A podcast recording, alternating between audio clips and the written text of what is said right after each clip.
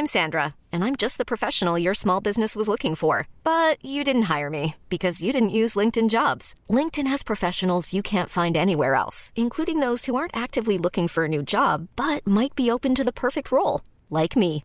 In a given month, over 70% of LinkedIn users don't visit other leading job sites. So if you're not looking on LinkedIn, you'll miss out on great candidates like Sandra. Start hiring professionals like a professional. Post your free job on linkedin.com/achieve today.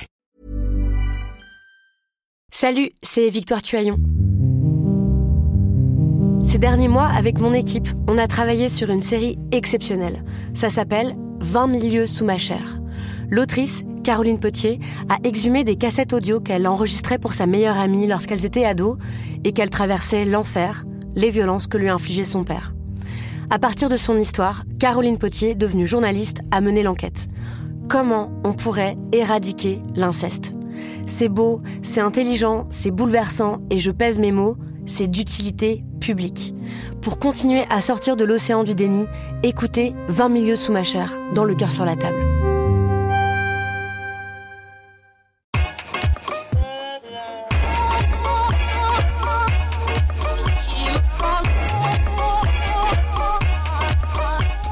Bonjour Okaya. Bonjour Grace.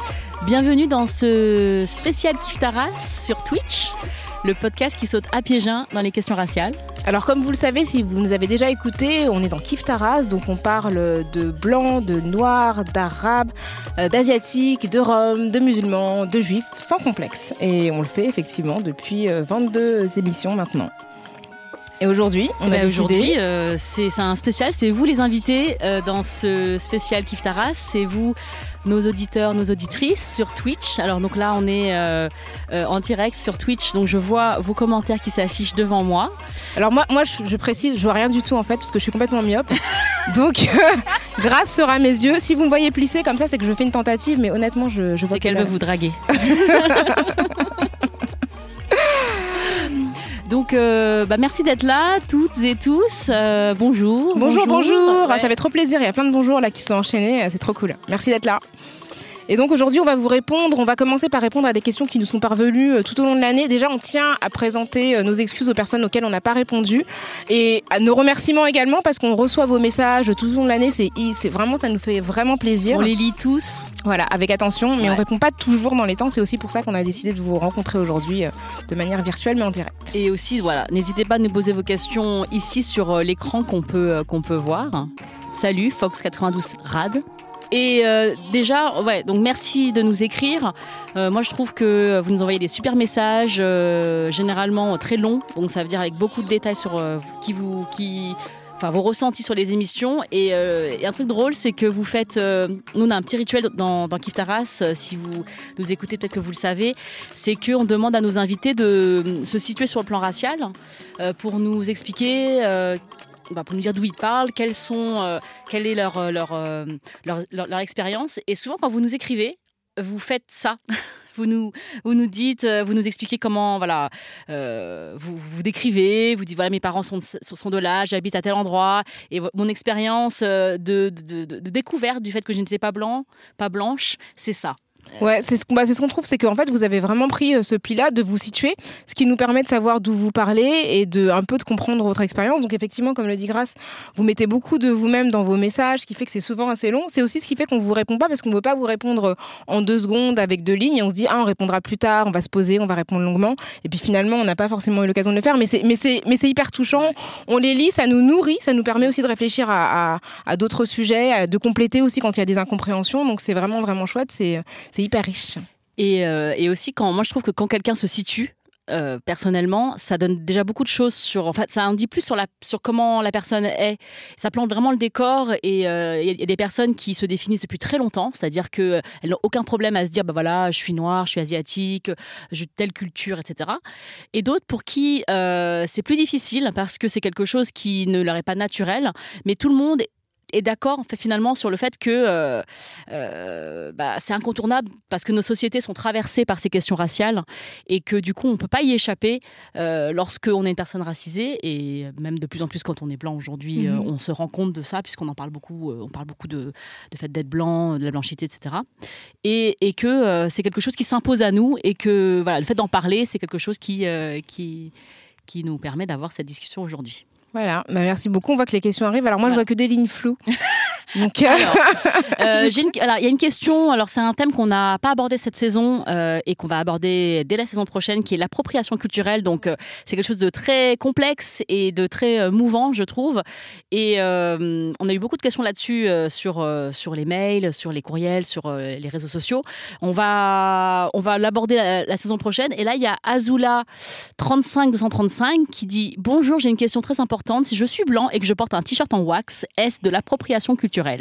Alors, pour commencer, on n'est pas la fashion police. Donc, euh, vous êtes libre de vous habiller comme bon vous semble.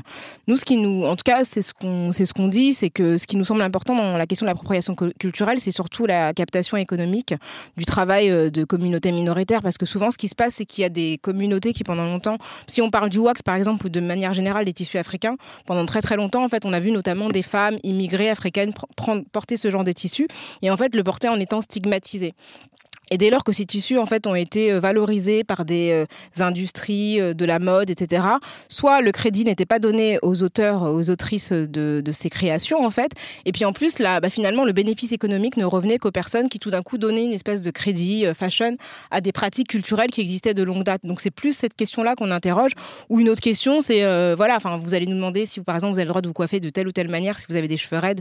Euh, voilà, des coiffures qui notamment sont réservées aux cheveux crépus. Moi, par exemple, si on a un exemple à donner, c'est celui de Kim Kardashian. C'est que quand elle a commencé euh, à se faire des tresses, euh, des tresses collées, bon bah, enfin, elle fait ce qu'elle veut, mais le fait qu'elle les rebaptise de son nom, alors que ce sont des, tra- des, des pratiques culturelles qui existent quand même depuis très très longtemps, notamment sur le continent africain, bah, tout d'un coup, elle a commencé à faire des tutos sur YouTube, à gagner de l'argent sur des coiffures qui, enfin, je veux dire, moi, euh, voilà, en tant que personne d'origine africaine, et je pense que c'est le cas de plein de gens, on s'est tous fait vanner parce qu'on avait des tresses, euh, voilà, des tresses équivalentes euh, collées sur la tête quand on était petit. Donc c'est aussi ça, ce truc-là de, de, de donner le crédit aux personnes qui, euh, qui sont à l'origine de ces, de ces créations. Mais c'est un vaste sujet sur lequel on pourra, je pense, euh, Mm. s'étendre davantage. Et donc, et euh, donc, Kim Kardashian, elle fait pas que ça avec les coiffures euh, Ah oui. afro. hein, elle fait ça aussi avec euh, le kimono. Donc, euh, les, les- les populations, les cultures noires sont pas les seules qui sont ciblées. Tout ce qui marche, en fait, ouais, elle, exactement. elle prend. Et donc, elle a eu, elle, a, elle, elle a monté un business récemment de de, de, de, de lingerie en fait enfin de enfin oui de, de trucs près du corps quoi. Ouais, Enfin, c'est de la lingerie Ouais. euh, qu'elle a nommé kimono euh, alors que ça n'a un rien à voir avec le kimono et que deux euh, Bah, c'est une appellation qui, est, c'est qui désigne. oui. euh, et, et qu'elle a essayé de breveter le, enfin pas breveter, mais de déposer comme une marque. ça, voilà, le mot kimono, kimono. alors que bon, c'est quand même quelque chose de euh, qui résonne très fortement dans les communautés euh, japonaises comme quelque chose de très traditionnel, qui, qui est porteur de beaucoup beaucoup de, de symboles, de, enfin voilà. Et donc on peut pas juste euh, s'approprier là, du coup économiquement, vraiment euh, commercialement, une marque en tant que marque, quelque chose qui existe depuis des, des, des, des- des milliers d'années et qui et qui fonctionne ailleurs. Enfin bon voilà. Donc bah, c'est patrimoine de, de gens et en fait voilà c'est un peu Mm. les piller d'une certaine manière quoi. Et donc, pour, pour, pour vous répondre, donc moi, je m'interdis pas de porter du wax parce que je suis pas noire. Alors moi par contre grâce, est-ce que tu veux qu'on en parle? Non, non, mais, Non, je rigole. Ouais, voilà, donc. Euh, mais, en plus, je- le je- wax, enfin, juste pour la petite histoire, c'est un tissu colonial. Donc, c'est un tissu qui est inspiré. euh, euh, en fait, c'est un tissu qui a été créé par les colons, euh, les colons hollandais, qui était inspiré justement des pratiques, enfin, de, de, de, de- de fabrication de tissus javanais en Indonésie. Et donc, c'est devenu un, ti- un tissu africain par sa pratique majoritaire. C'est comme en fait, si on, on veut parler de, enfin, c'est comme certains plats qui viennent en fait de différents voyages, de différents ingrédients. Eh bien, ouais, voilà, c'est devenu un, un tissu africain par destination, mais à l'origine, c'est un tissu qui est fabriqué en Hollande. Et, euh, et, et si je m'achète euh, quelque chose en, en wax, je vais quand même me poser la question, et je pense que là, c'est important. Elle va à me qui payer va en l'argent fait. Qui va l'argent. Est-ce que ça va à quelqu'un dont c'est l'héritage, qui, qui, qui, qui donc le, le, le fait avec. euh, euh, enfin, c'est une ressource qui est importante. Donc, est-ce que, est que ça retourne, ça, ça va aux personnes dont c'est l'héritage? Je me pose cette question-là. Si c'est pour acheter un truc, je sais que ça va aller dans un. un, un, un un fonds de pension américain, je vais peut-être pas l'acheter à, ce- à- à cet endroit-là. Enfin, Et puis il y a, y plein d'autres tissus africains en plus, donc Oui. euh, voilà. Voilà pour la question. Mais on fera un vrai sujet avec, euh, enfin un sujet plus long. Où on pourra vraiment explorer plein de plein d'aspects de l'appropriation culturelle, parce que c'est un, un, débat qui se fait de plus en plus. Et puis après, l'autre question, c'est aussi les créateurs qui vont euh, mettre en avant des, des, cultures minoritaires, amérindiennes, etc., et qui vont faire défiler sur leur podium uniquement des mannequins blancs. Ah Donc là, on est dans un truc, où on se dit bon, faut, faut pas déconner, quoi. Représentation. Voilà. Alors il y a d'autres questions. Euh, euh, alors, pensez-vous. non, non, là, c'est J'ai vu prise en charge psychologique, mais après, c'est parti. La prise en, la prise en, charge psychologique. Donc, euh, Des questions liées au racisme Ouais, la, question de, déjà de, de, des effets du racisme sur, euh, sur nos euh, notre psychisme, donc notre bien-être euh, psychique. donc ça, c'est évidemment très important puisque je pense que... Bah, c'est capital, ouais. L'un des premiers effets que ça a, c'est que ça nous... Enfin, D'ailleurs, c'est le but du racisme. Hein. Le, racisme, c'est fait pour nous maintenir dans des, dans des situations où on ne se sent pas bien, donc on peut pas aller, on peut, peut pas aller au maximum de notre potentiel en tant que mhm. personne humaine. On peut pas travailler comme on veut, on peut pas s'habiller comme on veut, on peut pas vivre comme on veut. C'est ça le, le but du racisme. Donc, euh, donc forcément, euh, le but est atteint quand on est affecté par ça. Et il faut, il faut combattre aussi ce, ces effets-là. Mais c'est une super idée, en fait, de faire intervenir peut-être une personne qui soit psychologue et qui puisse nous parler des, des conséquences psychologiques. Parce qu'en fait, c'est vrai que quand on demande aux gens de se positionner sur le plan racial, c'est pour dire aussi de quelle manière, en fait, la question raciale a pu affecter leur vie. Parce qu'en fait, la manière dont on aborde le monde et dont le monde nous appréhende, en fait, est complètement euh, forgée par euh, ce qu'on ce qu'on renvoie et la manière dont, à quel groupe on appartient, etc. Et forcément, ça affecte notre psychologie parce que ça veut dire qu'il y a plein de situations qu'on anticipe, qui sont des situations de racisme, un regard, euh, des, choses qu'on appréhende, les entretiens d'embauche, les recherches d'appartements, etc. Et forcément, ça conditionne la manière dont on se positionne dans le monde. Et ça peut effectivement, bah, quand on euh, subit une série de déconvenus, nous affecter. Donc ça veut dire comment on est pris en charge et puis, comment les psys aussi sont capables euh, de parler et de comprendre ces questions-là. Parce qu'en fait, moi, j'ai un problème qui revient beaucoup dans mon comment dire, dans mon entourage, en fait, souvent les gens quand ils cherchent des psys, euh, ils ont peur d'avoir des psys qui comprennent rien au racisme. C'est-à-dire que des gens qui sont pas du tout, soit bah, euh, parce qu'ils sont pas, en fait, qui ont l'impression qu'ils euh, soit qu'ils sont parano, euh, soit et qui, parce qu'ils sont pas capables d'identifier en fait les, les, raisons de leur détresse. Mm. Donc cette question-là d'avoir des psys qui sont eux-mêmes, en tout cas qui comprennent le racisme, soit parce qu'ils l'ont vécu, soit parce qu'ils ont été sensibilisés, c'est une véritable question. Et ça, je pense que ça vaudrait le coup vraiment de faire venir quelqu'un pour en parler. Oui, et, euh, et donc il y a des il y a, y a, des personnes euh, de mon entourage, moi, qui choisissent de se confier, enfin d'être de, traitées par des personnes racisées, donc de, de, faire appel à des personnes du corps médical, hein, de manière générale, pas seulement des psys, mais aussi des, des, des docteurs des, des, des, euh, des personnes racisées pour euh, que cette question-là soit euh, évacuée. Bon, c'est pas forcément le cas. C'est pas parce qu'une personne est racisée que forcément elle est tout à fait au point sur ce point-là. Mais je pense que c'est ça peut être une manière de d'aborder ce problème-là. Et ça se pose dans d'autres domaines. Moi, enfin, un titre perso, ma dermato, elle est noire. Enfin, tu vois, c'est des trucs ah. bêtes, mais parce que en fait, les gens pensent pas toujours qu'il y a certains produits qui peuvent te créer des taches sur la peau parce que mm. juste, en fait, t'as pas, voilà. Donc, je préfère quand même être avec quelqu'un quelqu'un qui peut connaître, euh, envisager les conséquences que peuvent avoir l'administration de certains médicaments, tu vois. Donc, euh, donc ça, ça, va très vite. En fait, on a vu des questions. Je ne sais pas comment on peut revenir en arrière, mais. Euh, alors, désolé, c'est pas super joyeux comme question, mais on a fait chaque début d'émission. vous demandez comment situer au milieu, milieu de la race, et pour moi, c'est très douloureux. Ah, d'accord, précédente. Et c'était quoi la question au-dessus? Bah, C'est la, question de se situer D'accord, ok, ok, ça marche. Euh, c'est pas une D'accord, c'est pas une question, juste un remerciement à Rokaya pour être, je pense, la... oh, c'est bizarre de dire ça. la seule personne non mahoraise que j'ai vue de ma vie à parler des problèmes de Mayotte dans les médias quand le gouvernement nous traite comme des citoyens de seconde zone depuis des décennies. Cœur. Bah, bah merci, et merci de le rappeler, c'est important. Je pense qu'on va, bah, ça, ça, ça, rappelle, bon, Mayotte c'est le plus jeune département euh, français, donc euh, une ancienne colonie. Euh, je pense que ça serait important de parler justement de la France non hexagonale. je pense que ça va être justement parce que la France est quand même le seul pays au monde qui soit présent sur cinq continents.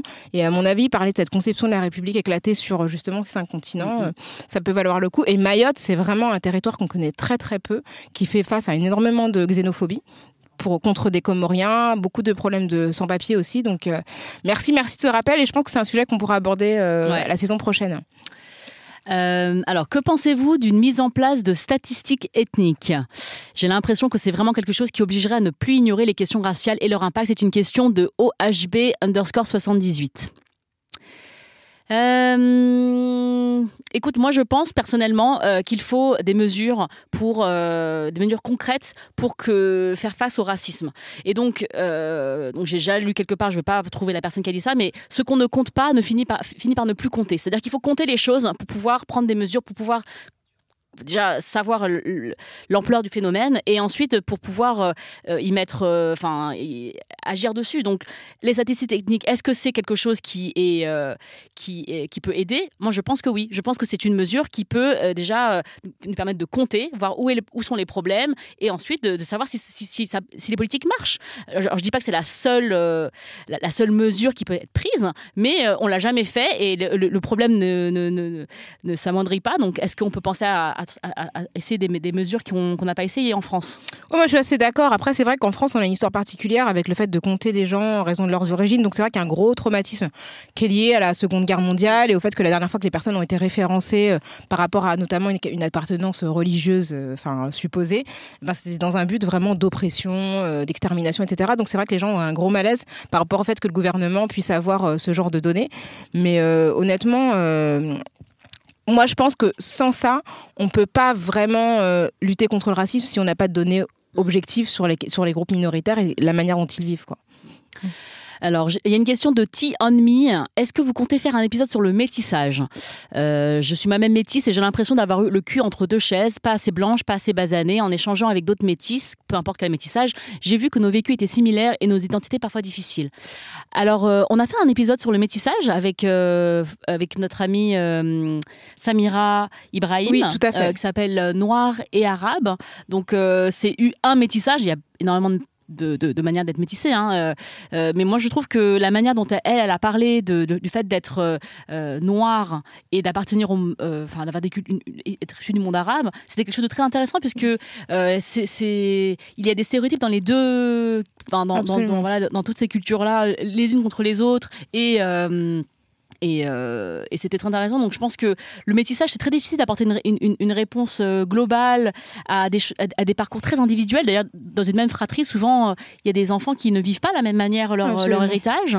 donc, mais oui, enfin moi, c'est un, un, truc qui m'intéresse aussi d'une manière générale. Je pense qu'on pourra faire d'autres d'autres épisodes sur sur sur comment, surtout par rapport aux enfants, comment élever un, un, enfant euh, euh, qui est de deux cultures. Et d'ailleurs, je voudrais dire par rapport à cette question euh, d'être, d'avoir le cul entre deux chaises, je trouve qu'on dit souvent que d'avoir plusieurs cultures, c'est d'avoir le cul entre deux chaises. Et je ne sais pas si c'est une, bonne manière de, d'aborder la chose. Je trouve que déjà, on, on, on voit d'abord les différences avant de voir les ressemblances. Et je trouve que dans les cultures, il y a énormément de choses qui se ressemblent. Mm-hmm. Et, c'est, et, c'est, c'est vraiment quelque chose qu'on nous, qu'on nous pose quand, quand on est ici de plusieurs cultures. Est-ce que tu es plutôt, moi, est-ce que tu es plutôt chinoise, ou tu es plutôt française, tu es plutôt cambodgienne. Et en fait, déjà, quand on pose la question, il y a un problème. C'est-à-dire que si on vous pose la question en vous disant euh, est-ce que vous vous sentez plus ça ou ça? Alors que, au contraire, c'est qu'est-ce que dans toutes ces cultures fait que euh, tu te sens qui tu es, qui, qui t'aide, et énormément de, de ressemblances dans, dans toutes nos cultures, hein, parce que c'est parce que nous sommes tous euh, humains et que nos cultures reflètent donc le fait que nous, nous sommes tous humains. Donc il y, a des, il y a des questions qui sont tout à fait convergentes et on parle très rarement de ces, questions-là et on parle tout de suite des choses de comment tu fais pour, pour euh, faire le grand écart alors qu'en fait des fois il n'y a pas d'écart en fait mm. tout simplement. Mm. Moi ce que je trouve aussi intéressant dans le métissage c'est vraiment la manière dont on idéalise le métissage. Tu vois les gens qui disent ah ouais non mais quand tout le monde sera métis ce sera la fin du racisme alors qu'en vérité les sociétés les plus métissées c'est les sociétés esclavagistes quoi. Donc euh, ça montre bien que c'est pas du tout euh, le mélange c'est pas forcément une recette vers, vers le mieux donc je pense qu'aussi cette mythologie du métissage qui serait forcément un bien ça serait intéressant de la déconstruire avec des personnes qui sont concernées, qui pourraient nous raconter euh, que peut-être c'est, c'est pas forcément euh, si évident, même si euh, évidemment ça peut être un bon signe qu'il y ait une mixité dans les unions, mais voilà quoi. Et je trouve ça d'ailleurs assez difficile quand on est soi-même racisé, qu'on est soi-même victime de racisme et qu'on a internalisé le racisme. C'est pas parce qu'on est racisé qu'on ne qu'on est pas raciste en fait. On peut on peut avoir intériorisé ces choses-là et du coup c'est, très douloureux finalement de, de de le vivre. Mm, mm, mm. Euh, Hello, je me pose beaucoup de questions sur mon héritage racial. C'est une question de pitbull anti-mascu, car j'ai un passing aléatoire. Bravo, bravo. Alors que j'ai mon grand-père qui est malgache, il a, il a épousé une blanche, et mon père métis a épousé une blanche. J'ai la peau un peu mate et des yeux bridés, mais parfois on me prend pour une blanche. J'ai été élevée dans une famille raciste et je n'ai pas connu ma famille malgache, mais je ressens le besoin de me rapprocher de cette culture et je ne sais pas du tout comment faire. Ça, c'est une vraie question. Moi, en tout cas, je suis pas en mesure de t'aider concrètement, mais euh, c'est vrai que cette, manière dont, en fait, on peut, être catégorisé en, dépit euh, d'un héritage culturel qui est réel, c'est super intéressant. Ça montre bien bah, que, les, les, groupes raciaux sont des constructions, parce qu'en fait, même en ayant euh, un contexte culturel majoritairement blanc, si ce n'est exclusivement blanc, finalement, on peut avoir un besoin de se raccrocher à un groupe qui nous ressemble dans son expérience, parce qu'on sent que d'une certaine manière, la société nous renvoie bah, à ce groupe qui, même s'il est lointain, euh, a, un sens pour nous. Donc je pense qu'il y a des organisations, j'imagine, d'associations de personnes d'origine malgache qui doivent être structurées euh, parfois autour d'événements culturels, d'événements historiques. Euh, à mon avis, ça doit, ça doit exister, je pense. Alors moi, je, je, te suggérerais peut-être, si ça t'intéresse, d'aussi faire une recherche sur des auteurs malgaches qui ont écrit en français ou qui ont été traduits peut-être, euh, parce que je trouve que lire, euh, c'est aussi une, manière de, pouvoir euh, de, dire des auteurs qui peut-être on, traite cette question-là ou même qui ne traitent pas de ça, mais que du coup euh, il y a ce, ce, thème de, de, la différence et, des relations avec les autres, les autres races sociologiques. Je pense que c'est important de, voilà de, et donc tu peux commencer par là. C'est vrai que moi je connais pas du tout d'auteurs d'auteurs malgaches et, et, je voudrais dire aussi que hum, par rapport à l'expression les, yeux bridés, je le dis pour pas, par rapport à toi, mais par rapport à tout le monde. Moi, j'ai un vrai problème avec euh, ce terme euh, bridé euh, parce que je trouve que le mot bridé, c'est pas, c'est un mot qui a été créé pour désigner la forme des yeux en amande, enfin des yeux. Bon, déjà, tout le monde a, des yeux de allongés. Hein. Je connais personne qui a des yeux ronds. Je pense que toi, tu as des yeux. Moi, je suis pas le meilleur exemple parce que j'ai pas les yeux les plus ronds. mais en tout cas, je trouve que, que, en fait, on, on parle de bridé pour les personnes asiatiques euh, alors que Rokaya, tu vois, elle a des yeux en amande et on ne dit pas qu'elle est bridée. Et en plus, je suis déjà noire, ça va. Le mot, le mot bridé, c'est quelque chose qui n'est, c'est pas une forme géométrique. C'est-à-dire que euh, quand tu fais de la géométrie en troisième, on ne parle pas de la forme bridée. C'est pas une, c'est pas une forme. Et donc le, bridage, c'est quelque chose de très négatif. Il y a une connotation euh, de limitation. Et moi, j'aime pas en fait que qu'on utilise ce mot-là pour pour les yeux des personnes asiatiques d'une manière générale et même, enfin, je veux dire personnes qui vivent dans d'autres pays qui ont les yeux euh, de cette forme-là euh, plus étirés que d'autres. Et, je, trouve que c'est un mot qu'on devrait utiliser de moins en moins pour, euh, pour, pour désigner ça. Et en plus, il y a des gens qui sont, sont obligés de, de, questionner la forme de mes yeux, c'est-à-dire de se dire ah mais ils sont plus petits, ils sont plus ils sont, ils sont plus comme ça, alors que enfin tu vois c'est juste une question, ça ne définit pas les gens donc. Donc tu vois comme je, vois exactement comme toi. Peut-être mieux que toi, en fait. Heureusement pour toi. Euh, ouais. Alors, euh, il, y a, une question de Orixda. Euh, que pensez-vous de l'histoire de France, du révisionnisme palpable, l'absence de communauté et des personnes racisées qu'elles peuvent, qu'elles peuvent orienter sur une autre histoire de France intégrant toutes les communautés? Donc en fait, la question c'est comment on nous raconte l'histoire de France, je pense. Ouais. Mm, mm, mm. Ben, c'est une vaste question. Hein, c'est une vaste question. Bah, c'est une question qui commence par les manuels scolaires, quoi, les choix qui sont faits. Euh, enfin, je pense que moi j'ai l'impression quand même que dans l'enseignement de l'histoire, on met beaucoup de temps, enfin, on met beaucoup l'accent sur la décolonisation. Mm. Mais que la présence coloniale n'est pas vraiment détaillée. Quoi. C'est qu'on mm. sait très bien comment la France est partie de, des différentes colonies, d'Indochine, d'Algérie, euh, comment le, enfin, le pacte qui s'est noué entre les, les, les pays d'Afrique subsaharienne. On sait déjà moins les Comores, dans les années 70, je trouve qu'on n'en parle pas trop. Mhm. Euh, la départementalisation des Outre-mer, c'est un peu flou, etc. Mais je trouve que l'arrivée des colons, ça, c'est un grand flou. Ah bah, de toute façon, moi, euh, je me rappelle quand ma fille était en CE2 ou en CE1. Euh, quand elle est revenue avec euh, son, cours euh, de photocopier de La découverte de l'Amérique par Christophe Colomb, déjà, on a eu un grand moment de, discussion avec ma fille et je lui dis, tu vois, ce mot découverte, c'est un vrai problème. Mais je l'aurais pas ressenti comme ça si j'avais pas déjà vu Lilian Thuram en parler, si j'avais pas vu énormément de vidéos et de personnes amérindiennes qui avaient dénoncé cette vision de l'histoire. C'est-à-dire que c'est sûr que si tu penses que Christophe Colomb a découvert l'Amérique de la même manière que on découvre un trésor caché dans, dans, dans, sur une île déserte, euh, c'est un vrai problème. Et donc, ce, récit national, national et international d'ailleurs, hein, celui-là, mais enfin, en tout cas, il y, a une question, l'histoire, géographie euh, de l'éducation nationale, qui est validée par euh, notre gouvernement, nos gouvernements successifs. Il y a un agenda politique, c'est-à-dire que les gens, on, enseigne quelque chose à nos enfants pour façonner le monde de demain. Donc il faut questionner ça nous en tant que parents et de, enfin là je parle par l'éducation nationale, mais aussi tout au long de notre vie ensuite, puisque euh, on a tous été servis euh, avec cette soupe de, de la découverte de Christophe Colomb euh, Mhm. en 492. Je pense que maintenant c'est à nous de faire ce travail-là et de, et, et de, et, de, et de soutenir les personnes qui font aussi ce travail-là au niveau, à tous les niveaux. Hein. Oui, c'est ça. Et puis vraiment une conception du monde un peu plus complexe parce que c'est ce que disait, bah, tu citais Lilian Thuram, mais lui il disait que la première fois qu'il a, qu'il a vu des, des- des Noirs dans son cours d'histoire, c'était dans le cadre de l'esclavage. quoi. Et en fait, on a l'impression que, le, que ce soit le continent africain ou les personnes noires qui, avaient- qui n'avaient pas d'existence en fait avant de rencontrer les Blancs. Alors qu'il y avait une Afrique pré- précoloniale, impériale. Enfin, il y a toute une histoire comme ça qui n'est pas forcément. euh, euh, tout simplement enseignée quoi. Et puis après moi ce que je trouve qui manque et peut-être qu'on dont on devrait parler, on n'a pas forcément euh, eu le temps de l'évoquer en tant que tel, mais c'est vraiment l'esclavage français. Je trouve que vraiment l'imaginaire qu'on a autour de l'esclavage, c'est un imaginaire hyper américain. Mm. Tu vois, on connaît autant n'importe le vent, euh, enfin Oui. Amistad, euh, tu vois, les trucs, enfin vraiment les trucs américains, mais notre, notre, nos références, enfin tu vois, la Guadeloupe, euh, Mm, la mm, Réunion, la Guyane, on sait, on n'a pas trop d'images en tête de comment c'était. je, Ouais. je suis incapable de dire. Ouais, euh, c'est pas du tout euh, dans notre imaginaire collectif quoi. Ouais, hyper Donc, euh, important. Très bonne, très bonne euh, idée de thème pour euh, la saison 2.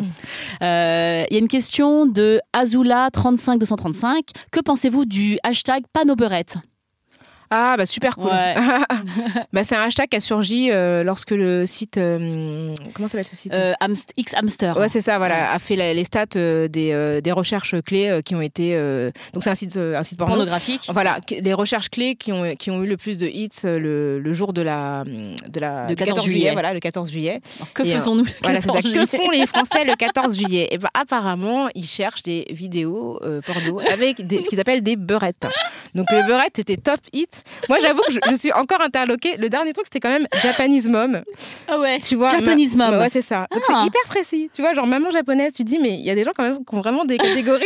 non, mais c'est hyper pointu quand même. tu vois. et, et- et avant ça, ils ont fait un, un, un recensement, un, enfin ils ont fait un espèce de sondage auprès de leurs euh, utilisateurs, je pense masculins, Ah oui. et sur euh, le- la femme idéale et c'était une femme euh, eurasienne, bisexuelle, euh, pas Avec- trop féministe. C'est ça, avec les yeux, les yeux bleus et les cheveux longs. Et elle s'appelait timide, elle s'appelait shy. Euh, c'était important parce que bon, Et du coup, voilà, suite à, suite à la, à- enfin voilà, à la, à la révélation du fait que le premier, euh, la première recherche c'était beurette, il y a des filles euh, d'origine nord-africaine qui ont décidé de faire le, hash- euh, le hashtag pas vos beurettes pour dire justement qu'elles n'étaient pas des objets de fétichisation et ça a hyper bien marché, c'était hyper intéressant. Mais après, ce que je trouve intéressant aussi de souligner, c'est que tous les utilisateurs de sites porno sont pas tous des personnes blanches. Donc c'est important aussi de rappeler que parmi les gens qui recherchent, il y a sans doute euh, des personnes, euh, des hommes euh, hétérosexuels blancs, mais il y a aussi peut-être des personnes d'origine maghrébine ou issues d'autres minorités. Donc interroger aussi ce fantasme Oui. collectif, euh, voilà. C'est collectif, c'est-à-dire que, enfin, pour moi, le, le- la pornographie n'est pas isolée de notre monde. C'est-à-dire qu'au contraire, je pense que les, les gens derrière leur écran, et surtout pour une recherche pornographique, ils se sentent complètement dédouanés de toute, euh, de toute euh, morale et de tout politiquement correct, comme on dit, et que euh, ce, ce- ce n'est pas quelque chose qui est isolé de nous, mais au contraire, c'est, euh, peut-être. Boosté quoi enfin donc euh, donc euh, oui euh, il, il y a du racisme dans la pornographie comme il y a du racisme dans notre société donc c'est pas, ouais, c'est le fait c'est pas le fait que de la pornographie hein. D'ailleurs, on Ouais. vous renvoie à l'épisode 3 de Kif Taras Oui. qu'on avait fait avec Faiz Hagen sur justement la fétichisation des corps non blancs. alors il y a une question de euh, Go Patatrak pour une émission autour de l'adoption d'enfants issus d'autres cultures alors c'est une super question une super question. super, un super Bah, je pense que l'invité toute désignée, ce serait Amandine Bah, Gay. je- quoi. je- voilà, ouais. c'est- voilà, elle est en train de préparer un documentaire et un livre sur la question de l'adoption euh, Mm, mm. Euh, transraciale. Je ne sais pas si c'est spécifiquement sur l'adoption transraciale ou sur l'adoption euh, que va porter son, son livre, mais voilà, c'est une personne qui a été adoptée, euh, qui est noire, qui a des parents blancs et qui a vraiment un regard très critique et très politique de la signification de l'adoption. Ouais. Donc, je pense qu'il y a vraiment effectivement un, sujet sur. C'est très intéressant, Ouais. notamment à la fois national et international, parce qu'il y a énormément de. aussi, par exemple, si je parle des personnes asiatiques, il y a beaucoup de personnes asiatiques adoptées, par exemple, de Corée du Sud, mais pas que. Et euh, donc, je- je- j'en ai parlé Christelle Pécou, qui est l'une des. euh, qui est une illustratrice, qui est donc sud-coréenne d'origi- d'origine et adoptée euh, par, des familles, par une famille euh, française de Marseille, blanche, euh, bourgeoise. Elle en parle très bien et, et elle explique vraiment le travail qui, qui est vraiment. Enfin, qui est un grand travail de, pour. pour se sortir de, de- du, du- du racisme dans lequel ils ont, ils ont vécu, parfois très, très bienveillant, puisque ce sont leurs parents. euh, et c'est euh, c'est super intéressant euh, comme, comme question. On aurait plein de choses à faire Ouais, là-dessus. c'est Mm. sûr. Alors, que pensez-vous des quelques initiatives des spectacles de drag queen racisés qui revendiquent une identité raciale dorénavant? C'est une question de Soupa Sayajins. Bah, c'est top. Ouais, c'est Enfin, moi, top. je trouve ça canon. je trouve ça déjà esthétiquement, c'est juste euh, génial. Et de toutes les façons, je pense que le champ artistique, euh, enfin, qu'ils sont investis par les minorités pour se redéfinir, pour définir leur corps, pour les positionner, pour euh, Hiring for your small business? If you're not looking for professionals on LinkedIn, you're looking in the wrong place. That's like looking for your car keys in a fish tank. LinkedIn helps you hire professionals you can't find anywhere else, even those who aren't actively searching for a new job but might be open to the perfect role. In a given month, over 70% of LinkedIn users don't even visit other leading job sites. So start looking in the right place. With LinkedIn, you can hire professionals like a professional. Post your free job on linkedin.com slash achieve today.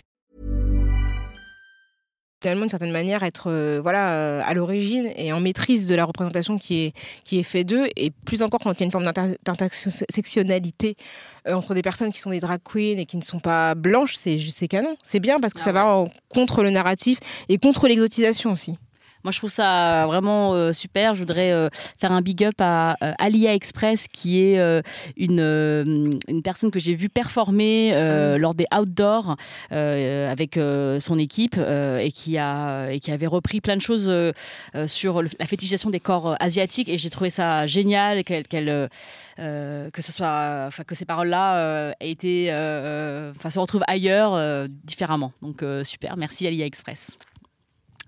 Alors, c'est une question de Oryx Dar. Quelles sont les références historiques héros, héroïnes racisés Euh, Quelles sont les Euh. références historiques héros, héroïnes racisés Alors, Euh, si c'est des, des personnes réalistes, alors pour les personnes noires, je pense que le livre de référence, c'est le livre, enfin le livre de référence. Un livre intéressant, c'est le livre de Lilian Thuram, Mes étoiles noires. Mm.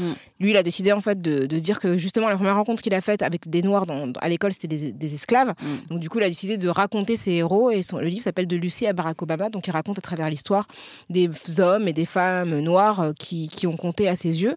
Après, je pense que je trouve euh, pas mal. Je trouve que dans, la- dans les BD de Pénélope Bagieux dans Culotté, ouais, je trouve qu'elle a fait un vrai effort de représentation des Ouais. femmes. Tome Alors, 1 c'est- et 2. Voilà, ouais. c'est ça, c'est des femmes qui sont des femmes qui ont dans les, à travers l'histoire ont eu euh, du culot quoi et ont, ont- ont- et ont brillé dans différents domaines Ouais. et je trouve qu'elle fait un vrai effort de représentation de femmes d'origine vraiment diverses quoi. Mm. Et euh, moi, moi ma, ma fille le lit, enfin, elle a 10 ans, elle a 11 ans, euh, donc euh, je trouve que c'est quelque chose qui est accessible à beaucoup de gens. Ouais. Et je pense qu'il faut commencer tôt à ce qu'on voit autour de nous des personnes de, de, de, de, de- de toutes parts, de, voilà, de toutes les couleurs, etc. Alors, euh, c'est une question de Tim T on Me. D'ailleurs, avez-vous des recommandations de lecture podcast film pour avoir une histoire racontée autrement, hors récit national, qui place les blancs en, sau- en sauveurs généreux? Alors, des recommandations de lecture podcast euh, film. Tu veux faire un peu des séries, toi? Tu voulais dire un truc sur les séries? Euh, alors pour pour euh, des trucs historiques ou des trucs contemporains? Parce qu'en série Alors, en série, euh, bah, moi, je, bah, je pense que dernièrement, ce qui a très bien marché sur euh, Netflix, c'est la série euh, d'Ava Duvernay, la, la courte série When They See Us, qui reprend un fait divers Ouais. ouais, des années 80, euh, horrible, mais qui montre vraiment le, le caractère systémique du racisme. Euh, voilà, qui avait, avait secoué un peu New York à l'époque, euh, comment en fait des, des jeunes garçons noirs se sont retrouvés euh, accusés de manière injuste euh, d'un crime qu'ils n'avaient pas commis, mais comment leur couleur de peau, euh, enfin noir et latino d'ailleurs, a joué, euh, a joué contre eux. Donc ça, je c'est- étaient coupables avant de, de- Avant même été jugés. Enfin, suite, Exactement. quoi, ouais. Ils avaient enfin la couleur de la culpabilité quoi. Mm.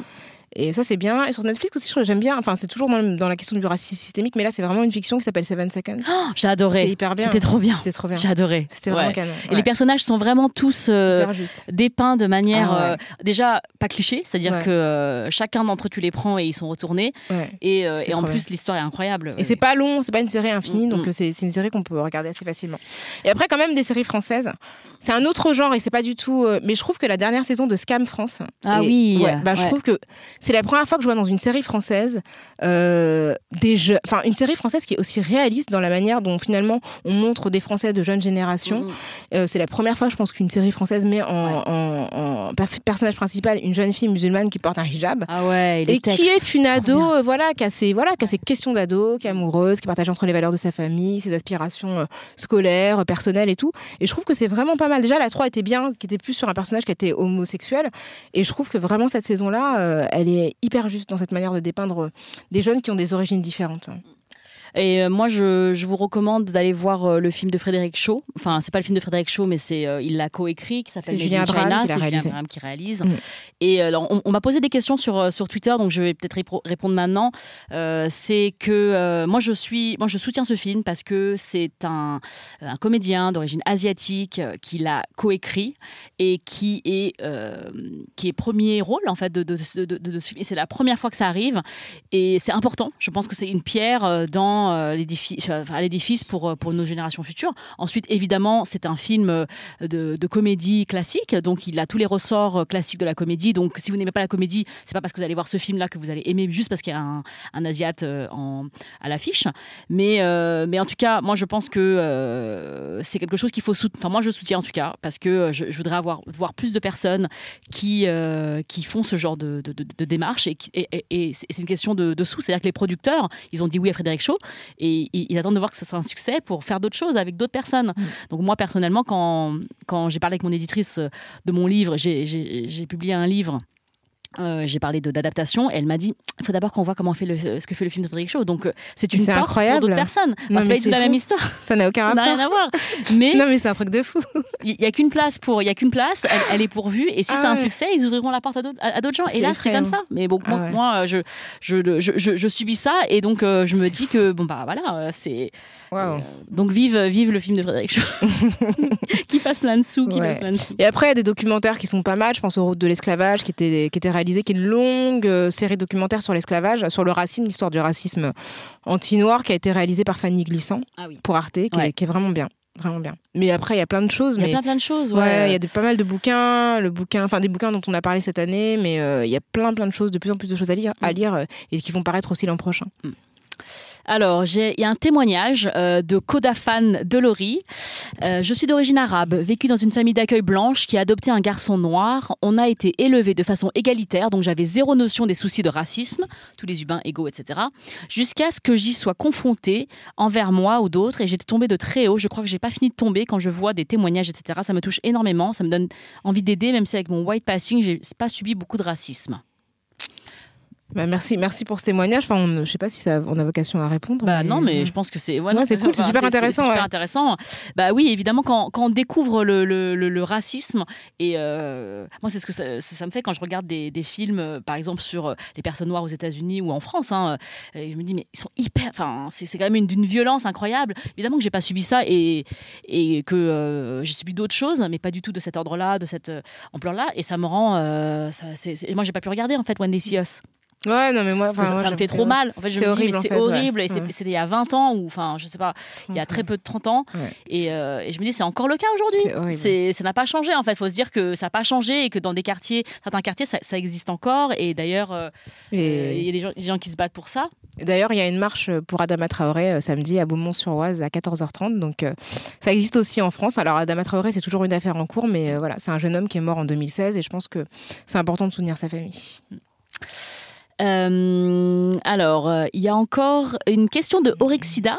Nous fantasmons tous sur quelque chose, des types, des corps. Cela fait-il de nous des personnes bizarres? Bah, je pense qu'en fait, déjà, quand on se place sur le terrain moral, je pense que déjà, on est à côté du sujet dans le sens où Mm. c'est pas parce qu'on a des préjugés, qu'ils soient sexistes, racistes, homophobes, que nous, en tant que personne, en fait, on est, on est moralement critiquable. La vraie question, c'est pas de se dire qu'on n'a pas de préjugés, parce qu'on a forcément des préjugés, puisqu'on Mm. vit dans un environnement qui nous imprègne quotidiennement de ces préjugés-là. Mais pour moi, la, la question, c'est de savoir les questionner. Mm. Savoir les questionner, savoir se remettre en question. Et évidemment qu'on a forcément des fantasmes, mais nos fantasmes, ils sont nourris euh, de sexisme. Par exemple, le nombre de filles qui préfèrent, enfin, les filles hétérosexuelles qui préfèrent avoir un compagnon plus grand qu'elles, euh, c'est pas des goûts euh, individuels. En réalité, quand on voit la manière dont ça se reproduit, on voit bien que c'est une conception qu'on a euh, du binôme femme-homme qui est liée, euh, voilà, à l'idée que l'homme est protecteur, etc., etc. Eh bien, je pense que Évidemment, on a des préférences, mais elles sont alimentées par tout ce que la société euh, associe à certains groupes raciaux. Donc, c'est pas grave de les avoir en soi, mais c'est important de savoir les questionner, de savoir se mettre, enfin, juste avoir un peu de distance. Après, Oui. ça veut pas dire que on va changer nos goûts juste pour euh, être woke et se dire qu'on est politiquement euh, complètement euh, extrait du contexte dans lequel on vit, quoi. Ah Oui, et puis je trouve que l'exemple que tu as pris est très bon, c'est-à-dire que l'idée, c'est pas d'interdire à toutes les femmes de sortir avec un homme plus grand. Juste parce que euh, la virilité n'est pas représentée par la taille de l'homme, la taille euh, physique, euh, euh, c'est pas, du tout représentatif. Euh, mais par contre, c'est de se savoir, c'est de questionner pourquoi est-ce que les hommes plus grands auraient plus de succès auprès des femmes et qu'un homme qui serait plus petit en termes de taille, euh, il aurait moins de, il aurait moins de hits sur euh, sur Tinder ou etc. Donc l'idée c'est pas de, il n'y a pas d'interdiction, il n'y a pas de, de police des fantasmes. D'ailleurs, ce serait pas nous qui ferions ça parce que Franchement, comment on pourrait, voilà. c'est pas du tout l'idée de, de dire euh, on vous interdit de sortir avec des asiatiques ou avec des noirs si vous n'êtes pas asiatique, si vous n'êtes pas noir. Si c'est pas du tout ça, Ça, l'idée. entre en fait. ça et le t-shirt en wax, Non, ça mais- ferait quand même du boulot. quoi. Non, mais c'est ça, on n'a pas le temps de faire ça. mais mais l'idée, c'est de savoir pourquoi est-ce que si tu es, si attiré par des Asiatiques parce que tu penses qu'elles sont dociles, qu'elles sont douces, qu'elles ont un vagin serré, ça, c'est un vrai souci. Pour, il faut déconstruire le fait de, de- de penser qu'elles sont douces, dociles, qu'elles ont des vagins serrés. Et après, si t'aimes les Asiatiques, tant mieux pour toi, en fait, tant mieux pour elles, si ça tout se passe bien. Enfin, moi, j'ai aucun problème avec ça. Et puis surtout, c'est la, faculté de faire coïncider tes fantasmes avec la réalité. Ouais. C'est-à-dire que tu peux être attiré par un type de personne, mais si ce type de personne est minoritaire dans le contexte où tu vis, comment tu arrives tout le temps à faire en sorte que ça se produise Mm. Ça, pour moi, c'est, c'est- tu vois. Dire, si tu habites en Asie et que tu sors qu'avec des Asiatiques, bon, ok, c'est normal, Mm. c'est le nombre de filles Oui. majoritaires. Mais en France, c'est quand même, ça demande un effort, quoi. non, mais tu vois Alors, euh, il y a une question de Go Patatrac, adoption conseil. Il y a d'ailleurs une BD en quatre tomes sur l'adoption d'un enfant coréen. Oui. Ah, super bien, ouais. Euh, sud-coréen, pardon, couleur de peau, Miel qui bien. parle du sujet. Oui, c'est une, c'est quatre, euh, c'est quatre tomes de Jung. Elle est belge, non Euh, oui, il est belge, ouais. Ouais. C'est un homme. Il Ouais, est, est d'origine. euh, Ah, je ouais, il s'appelle Jung. Enfin, je sais pas, je prononce pas bien. Ouais, Euh, très bien. Très bien. c'est bon. hein. Et qui parle aussi beaucoup de, de- de- des, des problèmes. psy- psychiques en fait Mm. des, des- des personnes adoptées euh, notamment dans son dans, dans son village d'où il venait euh, du, de Belgique et c'est vraiment c'est vraiment quelque chose de, de- de- ouais, je- donc on recommande c'est cette cette cette BD de euh, couleur de peau miel Euh, alors conseil série de Kodafan Lo- de Laurie. J'ai vu récemment le film Always Be My Baby Ah, euh, bien. Always Be My Maybe pardon sur Netflix et c'était super drôle et émouvant. Ouais, Always Be My Maybe c'est une c'est un film euh, avec euh, Ali Wong et euh, Randall Park. Alors je sais plus le, la, la réalisatrice je sais plus comment elle s'appelle mais c'est la même réal que que Fresh Off the Boat sur ABC et moi j'ai adoré parce que c'était un c'est un film sur lequel dans lequel les personnes asiatiques ne sont pas le centre de, de, de- de l'action. Enfin, c'est-à-dire que elles sont au centre de l'action en tant que personnages, mais leur héritage n'est pas le sujet du film. Le, le film, c'est- un film sur une personne qui, s'est- de, de personnes qui sont éloignées, euh, une, une qui est partie loin pour réussir, elle revient dans son dans son patelin. Enfin bon, c'est quand même San Francisco. Ouais.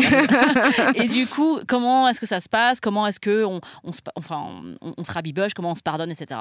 Et je trouve que c'est euh, c'est un super film, très très bah, sur un sujet hyper général euh, qui est le, euh, grandir. C'est l'amour de jeunesse. Enfin, Ouais. voilà, c'est ça. C'est mais c'est hyper beau.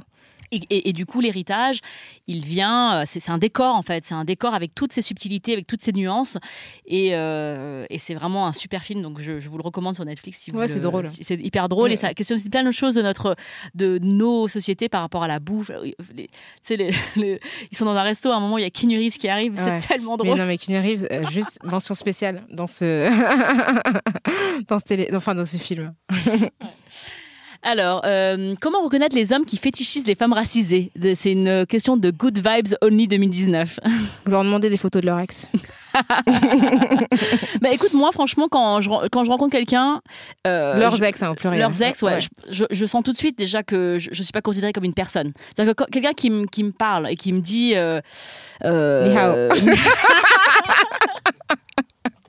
bon, déjà, ça, c'est un vrai souci. Parce que, voilà. Euh, et ensuite, euh, et ensuite qui, me- qui- qui me dit Ah, mais tu sais, euh, je connais très bien les gens comme toi parce que ma copine d'avant, elle était asiate.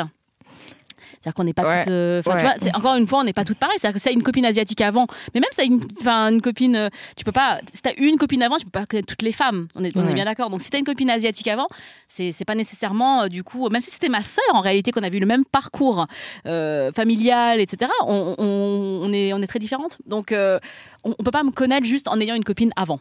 Donc, euh, Ouais. donc ça déjà c'est c'est comment reconnaître, c'est c'est c'est- c'est ce que les gens te disent. hein. Enfin, Puis après, ouais, la manière dont la personne peut attacher de la- de l'importance à ce qui est considéré comme étant ta culture, euh, va te parler, euh, enfin moi, d'une langue J'adore les films de Jet Li. C'est ça, voilà. On va te parler dans une, dans une langue euh, au pif, africaine Ouais. ou asiatique. Enfin, bon, c'est plus. mais voilà, c'est. c'est c'est En fait, je sais pas, généralement, on se rend compte quand même à des détails, à la, enfin, au fait de ne pas se sentir, comment dire, valorisée en tant que personne, mais plus comme en tant que représentante. Euh, d'un groupe, d'une culture, euh, voilà quoi. Enfin, mais après, c'est pas, il y a pas, euh, y a pas de mode d'emploi. hein, Non, mais je pense que c'est un truc vraiment qu'on ressent. Euh, je crois pas que ce soit euh, quelque chose euh, qui, enfin, il n'y a pas de vraiment de. Après, moi, je connais des, des, des hommes qui sortent avec des personnes asiatiques. Parce Oh, on peut faire des listes. Non mais tu vois, enfin, et qui sont très bien. Enfin, je veux dire, euh, et, et et c'est pas parce qu'ils ont une, une copine asiatique avant que forcément c'est des hommes mauvais. Oui. Enfin, Oui, non, mais, non, mais oui, tu oui. vois, je, je- sans vouloir, euh, c'est quelque chose euh, qui les. a- qui euh, encore une fois, c'est c'est ce truc de, entre le fantasme et la réalité, c'est-à-dire que Exactement. tu peux aimer les femmes asiatiques parce que tu aimes la culture asiatique ou de manière générale, hein, parce qu'il y a Japon, Chine, etc. Donc tu peux aimer une culture en particulier, t'installer là-bas, avoir une copine qui, qui et, euh, et, et- pas pour autant être un, fétiche, un fétichiste. Mm. Tu vois, enfin c'est quelque chose d'assez euh, parce que tu considères la personne comme une personne en part entière, qu'elle est unique et que euh, et que vous avez une relation. euh, de, de humain à humain. Voilà, c'est- c'est tout à fait possible en même temps. Donc, c'est. ouais. Mm. Alors, allez-vous faire un kiff taras dans les territoires ultramarins, en Guyane, en Polynésie, voire à l'étranger ou dans les lieux symboliques? Oui, ce serait une très On bonne idée. bien. On a des gens de binge en face. Est-ce qu'il y a un budget pour euh, aller dans les Pour territoires dans ultramarins les territoires ultramarins, on adorerait. Non, c'est clair qu'il y a beaucoup de choses à faire dans les territoires ultramarins Ouais. euh, de manière générale. Enfin, c'est en plus il y a des réalités locales hyper différentes, hein, que ce soit à la Réunion, en Guyane, en Guadeloupe. Mm. Enfin, Absolument. il y a plein Ouais. de trucs à faire quoi. Et euh, quand on avait notre invitée Françoise Vergès dans l'un des épisodes passés de la saison 1, on a parlé du féminisme, du féminisme au pluriel, des féminismes, et on a parlé aussi de la Réunion parce que moi, on m'a- souvent dit euh, ah mais à la Réunion, c'est super là-bas, les gens, c'est le métissage, ils fêtent toutes les fêtes, c'est génial. Et, et j'ai posé la question à, Françoise parce que je voulais vraiment savoir si, de son point de vue, c'était aussi idyllique que que- qu'on pouvait nous le dire. Et évidemment, elle nous a dit que c'était quelque chose, c'était un discours qui aujourd'hui est, euh, politique, c'est de dire regardez comme euh, comme ils s'en sortent, super. Mais en fait, la réalité est que ces personnes sont stigmatisées, qu'il y a énormément de, de ponts brisés entre entre ces communautés, et que euh, voilà, c'est pas juste euh, le, le bêtissage qui, qui qui met fin au racisme, comme on disait tout à l'heure. Alors, euh, Je lis pas parce que je vois rien. Parce que pour les gens qui y sont arrivés en cours, c'est pas parce que voilà, parce Ouais, que non, je, non. je- je refile le boulot à grâce. C'est juste que je suis complètement myope, donc euh, j'ai un champ de, de- de vision de 90 cm. Alors, il nous reste 10 minutes, donc euh, si vous souhaitez euh, poser des questions, c'est maintenant et on va essayer de répondre moins vite. Et oui, on revient pour une deuxième saison à partir du 5 septembre sur Binge Audio. Mhm. Le 5 septembre, il y aura une, une grande journée Binge où on pourra, vous pourrez prendre connaissance de tous les, tous les super euh, podcasts euh, qui existent euh, chez Binge. Et je le dis de manière sincère parce que j'écoute plein de podcasts de chez Binge. Et, euh, et, et aussi, on, voilà, on retourne sur scène pour Binge en scène le 18 octobre à 18h. Donc, si vous avez manqué les premières éditions de Binge en scène, c'était 14 et 15 mai. En mai, voilà. Euh, bah, N'hésitez pas à revenir, vous, à venir nous voir le 18 octobre. Alors, alors, il y a une question de Nono Darko. Est-ce que vous connaissez le podcast Le Moicast sur la culture antillaise? Non. ah, bah, moi, ça m'intéresse. Je vais Non, écouter. pas, non, je connais pas du tout. Merci Non. pour le pour, merci Merci pour l'info, Nono Darko. c'est trop bien. Alors, multi-zoubi, est-ce qu'il y a-t-il un épisode de prévu sur la communauté indienne en France? Tout Ah, à on fait. aimerait trop, ouais, ouais, tout à fait. Ouais, j'aimerais beaucoup, Pour j'adore. ouais, c'est vrai qu'en plus, c'est vraiment. S'il y a des gens qui sont absents des représentations. euh, oh, je tiens juste à dire un truc d'ailleurs sur ça. Je sais pas si vous avez vu le grand bain. si tu l'as vu, c'était abusé. hein. Ah ouais. Oh là là. Donc, dans le grand bain. Peut-être que vous l'avez pas remarqué, mais parmi, les, parmi toutes les personnes en fait qui, qui font euh, la compétition pour euh, faire la natation synchronisée, il y a un homme qui est vraisemblablement d'origine indienne, Pakistanaise, ouais, enfin, du sous-continent indien, qui ne parle quasiment pas. Et quand il parle, je sais pas s'il parle en tamoul, en tout cas dans une langue, euh, mais genre il parle dans une langue que nous spectateurs on comprend pas, et tout le monde fait comme s'il le comprenait. C'est horrible. Mais c'est horrible. Franchement, c'est abusé. Parce qu'en fait, ils, ils font croire que c'est leur pote et que c'est l'un des Ouais, leurs, alors qu'en fait, euh, On sait rien de lui, on comprend pas ce qu'il dit. Et en plus, et à un moment donné, en fait, tous, à un moment donné, tu les vois s'entraîner pour aller, euh, pour faire pareil la compétition, je sais plus dans quel pays scandinave. Et tous, ils s'entraînent chez eux, tu vois, dans leur famille, tu vois leur contexte familial et tout. Et lui, tellement ils lui ont pas fait de passer, il s'entraîne à la station de bus. oh, non, ouais, mais vraiment, mais c'était abusé, quoi. C'est- Donc, un peu ça le tokenisme aussi. Oui, Enfin, c'est le, ça. le fait de, de- de- un- c'est vraiment un token, mais c'est ça. dans- dans- comment on a dit Un alibi, hein. un, ouais, un, un alibi. alibi, C'est-à-dire qu'il il sert là de caution multiculturelle. Enfin, je sais pas, c'est genre le mec pas blanc et euh, Mais il, il, sert- il- enfin, je veux dire, il serait il pas est là. complètement invisible. C'est-à-dire c'est qu'il parle pas, il a aucune histoire. Ouais, pas de Euh, passé, pas de famille. Genre, ils sont rien. tous bilingues tamoul, quoi, dans l'histoire. Enfin, bon, Ah, alors que tu sais que c'est pas possible. mais Enfin, c'est bon, clair, Bref, voilà. Euh, c'est une question de Arca91. Que pensez-vous de la gestion de l'information par les médias de la Cannes 2019 et des festivités qui sont liées, ainsi que de la récupération de cet événement par l'extrême droite? Alors le Euh, match, euh, la finale, Ouais. c'est Moi, ce qui m'a fait rigoler, c'est je sais plus qui l'extrême droite là qui, qui a dit euh, quand il y avait le match Algérie-Nigeria Ah ouais. qu'il était pour le Nigeria. Mais le gars, il était le gars, il est tellement raciste, tellement tellement anti-algérien qu'il disait oui non, j'espère que le Nigeria va gagner parce que sinon les Algériens. euh, Ou la personne qui a tout. dit que la- le 14 juillet avait été euh, kidnappé par les Algériens. C'est Brigitte Bardot, je crois. Ah oui, Ah, c'est trop drôle. Bah Bah, bon. qu'est-ce que. Bah, c'est dommage en fait qu'on parle de la canne que de cette manière-là, quoi, parce que pour le coup, euh, enfin, je sais pas, il y a plein de gens qui sont d'ascendance africaine en, en France et qui étaient intéressés euh, par euh, les, la- les compétitions de leur pays d'origine, et du Mhm. coup, c'est dommage que le seul prisme de traitement de cette, cette actualité, ce soit la. le racisme. Ouais, c'est ça. Et puis voilà, les, les éventuels débordements, etc. Quoi. Mais bon, C'est une célébration euh, exactement. qui va être chouette. C'est clair. qui- qui- Surtout si le Sénégal gagne. Ouais. Alors, alors, il y a une question euh, très large euh, qui s'appelle comment, comment gérer le racisme ordinaire? Je suis dans un, un labo de recherche exclusivement blanc. Je me prends des remarques de racisme gentil parce que je suis la seule arabe, mais je ne sais pas trop comment réagir. C'est une question de tea on me. Ouais, euh, c'est difficile, hein Ouais, c'est pas évident parce que Mm. le but c'est pas non plus de se mettre en danger. Non, pas du Donc, tout, il faut euh, que tu gardes ton taf. C'est ça. Voilà. Il y a des questions de garder son Ouais. taf, les questions de se pas retrouver dans un, dans un contexte où en fait les gens se mettent, euh, se mettent dans une position hostile. Donc je pense qu'il faut le faire, faut trouver un moyen en fait de le faire remarquer, peut-être identifier éventuellement parmi les collègues d'éventuels alliés qui puissent, voilà, à la fois, enfin. Remarquer euh, ce qui se produit et peut-être euh, vous appuyer si euh, voilà si vous avez Mm. envie de, de- de protester Ouais. ou sinon simplement reproduire je sais pas quelles sont les remarques qu'on vous fait mais vous les reproduisez Mm. En répondant de la même manière à des personnes euh, par rapport à leur région euh, d'origine c'est des régions Mm. françaises etc pour souligner un petit peu le ridicule de, de, de certaines remarques quoi Moi, je pense que ce qui est important dans le taf, c'est que euh, vous soyez euh, ju- jugé en fonction de vos compétences et que votre avancement, il soit fonction de vos, de, de, de- comment vous travaillez. En fait, parce que le taf, c'est ça. En fait, c'est que c'est censé être de la méritocratie, c'est-à-dire que donc vous travaillez bien et on vous donne des responsabilités et vous progressez dans votre dans votre échelle salariale et dans votre voilà. et, et si c'est pas le cas et euh, si le racisme freine votre progression et dans, votre travail, bah c'est là qu'il faut que, vous puissiez vous vous défendre et de pouvoir obtenir voilà ce qui, vous est dû. Et euh, bah, je vous conseille du coup euh, l'écoute de euh, notre épisode sur euh, comment survivre au taf. Ouais Avec exactement Marie da Silva de, l'ép- de- de la saison 1. Je pense que en plus Marie da Silva, c'est quelqu'un qui est coach, donc euh, elle peut soutenir euh, individuellement des personnes qui euh, sont dans ces situations-là. Donc euh, voilà, je ne sais pas si c'est dans, vos- dans vos cordes ou dans vos moyens, mais c'est- bien de te faire aider quand on est dans ces situations-là aussi. D'ailleurs, il y a quelqu'un là qui, qui, qui s'appelle euh, Corbac, qui conseille justement euh, Napili Caillot euh, sur Twitter Voilà. pour le racisme au travail. Donc, c'est voilà, effectivement, on est, on est, on est Ah. raccord là-dessus. Alors, il y a une question de décolonisons-nous, et je, je- je- j'aime beaucoup ce compte sur Ouais. Insta, donc euh, salut. Et merci de nous relayer à chaque Ouais. fois. Merci beaucoup. Est-ce que les blagues perpétuant le racisme ordinaire provenant de personnes publiques connues pour être gage de diversité, d'ouverture ou de pro-multiculture, entre, tout, entre guillemets, doivent être dénoncées Ou doit-on tolérer parce que c'est se tirer une balle dans le pied étant identité, identifié du même camp? Ça, c'est une, très bonne question. Ah,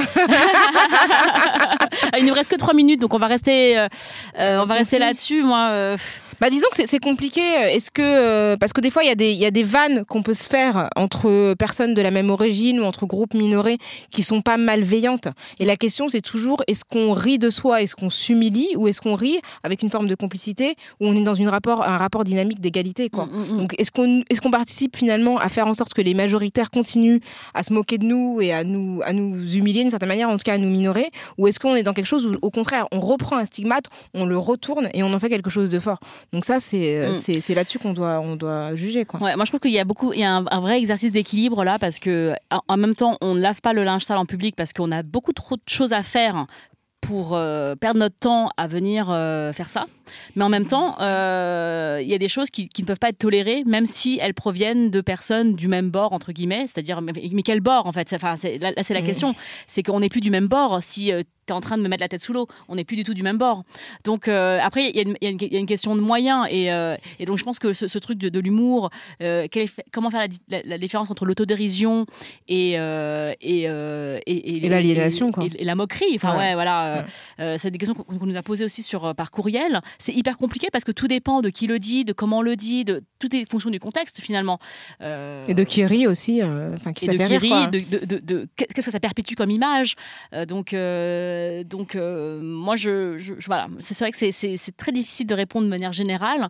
Euh, moi, il y, a des choses qui ont été dénoncées, par exemple, quand Gad Elmaleh et Kev Adams ont fait cette, cette, ce sketch sur les Chinois, on a dénoncé ça. Les, communautés asiatiques ont dénoncé ça. Après, il y a eu des personnes qui nous disent Moi, j'adore, je trouve ça trop drôle, tout ça, parmi les Asiatiques. Donc, ça existe. Hein, et que, bon, bah, ceux-là, on va pas les écouter. Enfin, en tout cas, moi, je les écoute pas. J'écoute ceux qui me disent Je suis blessé, j'ai envie que ça change, j'ai envie qu'on arrête de se foutre de ma gueule. je pense que c'était important de, d'en parler. Euh, maintenant, est-ce que, euh, est-ce que, euh, est-ce que ça, ça, ça c'est vraiment quelque chose qui change? Je ne sais pas. Oui, parce qu'en plus, là, pour le coup, Gad Elmaleh et Kev Adams s'en prenaient à des groupes qui n'étaient pas, qui étaient des groupes exogènes par rapport à eux, donc mm, mm, mm. ils n'avaient même pas de légitimité. C'est même pas comme s'ils avaient repris des, des, choses qui étaient existantes pour les détourner. Là, c'était vraiment, c'était pas leurs amis. Enfin, je veux dire, c'est comme c'est pas. Si nous on se vanne toutes les deux, on est copines, on se connaît, donc il y a un passif. Donc je peux me permettre de le faire. Si tout d'un coup personne me connaît. Ça dépend quelle vanne. non mais bien sûr. En tout cas, c'est en complicité et c'est en accord, tu vois. Mais si d'un coup je surgis nulle part, je vais à la télé, je fais un sketch sur les asiatiques, mais sorti de les gens vont se dire. Parce que j'ai une copine chinoise. Ouais, c'est ça. Bah oui. Mais attends, ma copine, elle m'a dit que ça allait. Donc voilà, ça n'aura aucun sens, quoi. Mm. Bon, bah, bah, y a une dernière question. Alors, ouais, une dernière question de Magique Bercou. Un épisode sur les invisibles, genre les métis dont on n'identifie pas l'appartenance raciale, avec des soucis du style on croit que ta mère c'est un nounou ou ton nom ne correspond pas à ta tête. Ce sera envisageable pour vous? Bah oui, c'est aussi un sujet, mais c'est intéressant justement la question du nom, parce que on voit par mm. exemple que les personnes qui sont métissés euh, et dont les origines ne sont pas visibles, enfin, on voit que dans une même fratrie, les traitements peuvent être complètement différents mm. euh, en fonction du prénom. Quoi. Je pense typiquement aux personnes qui sont d'origine maghrébine. Selon que le, choix des parents du prénom, enfin, le destin de la personne peut être complètement différent. Mm. Même si elle a l'air blanche et qu'elle a un, prénom maghrébin, tout d'un coup, c'est une autre perception. Donc, du coup, c'est intéressant de voir aussi, encore une fois, comment la stigmatisation ne, peut apparaître, enfin, peut intervenir au-delà de, au-delà de l'apparence physique, mais vraiment mm. sur ce qu'on associe euh, à un prénom. Donc, oui, c'est un, un sujet intéressant. Ouais. Et que d'une manière générale, euh, peut-être les thèmes sur, euh, enfin les, les, thèmes de Kif Taras qu'on privilégie, c'est des personnes, des personnes ou des, euh, des sujets invisibles dans ailleurs. Donc merci pour toutes vos, vos suggestions d'épisodes, pour les thèmes, tous vos messages qui nous ont, qui nous font vraiment plaisir tout au long de l'année. Je pense qu'on va terminer ici. Oui, merci à tous. Il y a encore plein de questions qui arrivent, mais de toutes les façons, c'est pas le dernier live. On aura d'autres occasions. Merci de nous nourrir, merci de nous soutenir, nous témoigner à chaque fois de vos retours à chaque épisode parce que c'est vraiment hyper encourageant. Ça nous donne des idées, ça nous donne envie de continuer. Euh, ça, ça donne vraiment du sens à ce qu'on a fait parce qu'on s'est un peu lancé sans trop savoir à qui on parlerait. On se rend compte que le nombre de personnes à qui on parle est beaucoup plus étendu que ce qu'on pouvait imaginer et c'est vraiment, vraiment chouette. Merci d'avoir été au rendez-vous pour cette première, ce premier rendez-vous en direct. J'espère qu'on fera plus de, de Twitch, hein par nos copains derrière le, les consoles et tout.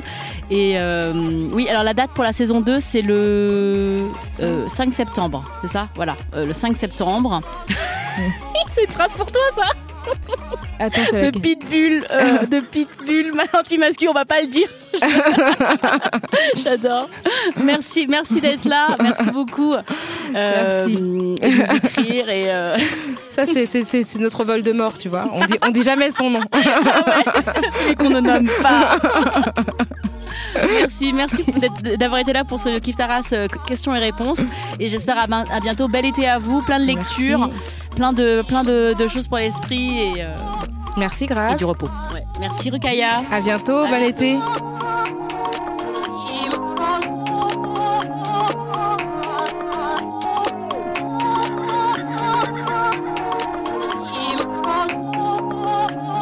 Binge.